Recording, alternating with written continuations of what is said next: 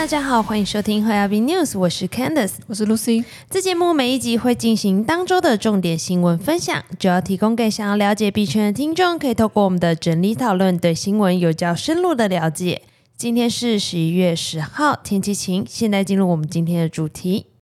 首先来看第一则新闻，彭博社引述知情人士透露。继去年寻求 SPAC 上市失利之后，稳定币 USDC 发行商 Circle 打算卷土重来，正在考虑明年初上市。因为讨论机密资讯而要求匿名的知情人士表示，Circle 现在目前正与顾问进行磋商，为重启 IPO 铺路。知情人士表示，讨论仍在进行中，并不确定 Circle 最终是否会继续推动上市计划。虽然尚不清楚 Circle 在 IPO 中寻求的估值是多少，但该公司在二零二二年与 SPAC 公司达成合并协议时，其估值为九十亿美元。针对上述消息，Circle 一位代表透过声明指出，成为美国上市公司长期以来都是 Circle 策略愿景的一部分，我们不会对谣言发表评论。Circle 与 Concord Acquisition Corp 合并上市的交易于去年宣告破裂。后者是一家由巴克莱银行前执行长 Bob Diamond 领导的空头支票公司。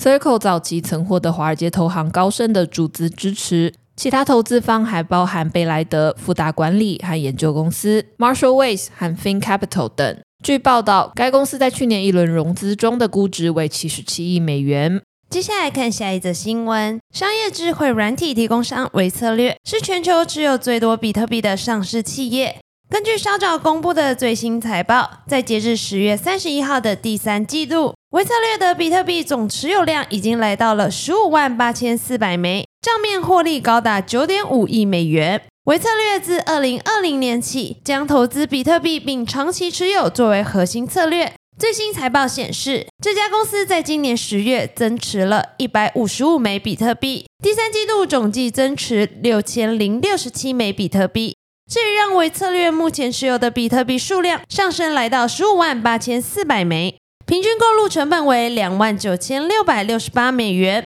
总成本为四十六点九亿美元。维策略财务长 Andrew 康重申，该公司仍坚持对比特币的投资策略，并表示仍将持续买进比特币。他说：“我们对购买和持有比特币的承诺仍然坚定，尤其是在机构采用率可能增加的背景下。”这家由 Michael Saylor 创立的公司，上季营收达一点二九五亿美元，较去年同期成长三 percent，但这仍不足以使公司摆脱亏损。上季净亏损达一点四三四亿美元。同时，该公司所持比特币在上季的减值损失为三千三百六十万美元，远高于去年同期的七十万美元。业绩公布后，维策略股价在盘后交易中上涨约二点七 percent，至四百三十八美元。今年迄今为止，该公司股价已上涨约一百九十四点二一 percent，比特币同期涨幅约一百一十四点四七 percent。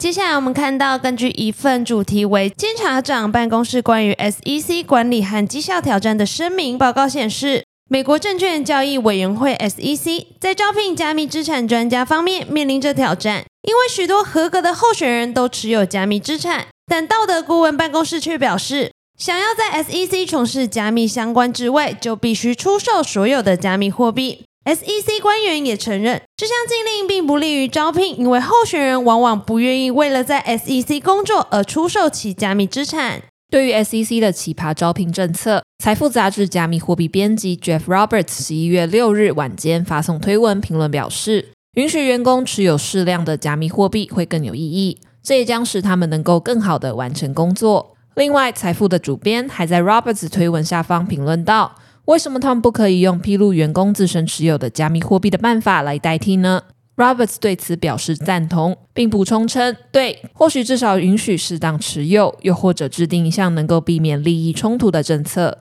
接下来我们来看到，生成式 AI 的浪潮也吹进了便利商店。身为日本超商龙头的 Seven Eleven 宣布将导入生成式 AI，协助商品企划。更有效率的规划产品行销，预计可大幅节省百分之九十的时间。未来将更能及时的推出满足消费者需要的新产品。根据日经亚洲的报道，日本 Seven Eleven 预计从二零二四年春季开始，将利用生成式 AI 为新产品生成图像和文字，渴望大幅加速新产品推出的速度，达成尽快跟上趋势或消费者需求的目标。甚至未来希望 AI 能够做到提供新产品提案，进一步降低开发产品的难度。目前，日本 Seven Eleven 内部在开发新产品时，都得经历长时间的开会讨论，聚集大量相关人士为此绞尽脑汁，并且借由问卷或访谈等消费者调查结果，分析消费者偏好或当下趋势。整个新产品的开发过程需要约十个月左右。换句话说，若导入生成式 AI，则可缩短至一个月左右。再加上日本 Seven Eleven 自有品牌 Seven Premium 的产品就高达三千四百项。要避免影响既有产品市场，做出产品鉴别度或满足消费者新需求，对于人力来说非常费工时。AI 能帮助 Seven Eleven 更快扩大产品阵容，员工节省下来的时间可专注在改良产品。为了在新产品行销或开发上导入生成式 AI Seven Eleven 近期更建立了一套云端资讯系统，采用包括 OpenAI、Google 和英国 AI 新创 Stability AI 等公司的技术。计划用来处理来自销售端、产品制造商及社群媒体的数据。日本 Seven Eleven 内部约九千名员工及一千名主管已经开始使用这套云端资讯系统，声称这让内部的会议大幅减少了八十 percent。以往每个企划平均需要五次会议，现在只要一次就能搞定。接下来我们看到，根据彭博社报道，汇丰银行 HSBC 将与 Ripple Labs 旗下的科技公司 MetaCo 合作。向机构客户提供代币化证券等数位资产托管服务，预计将于二零二四年投入营运。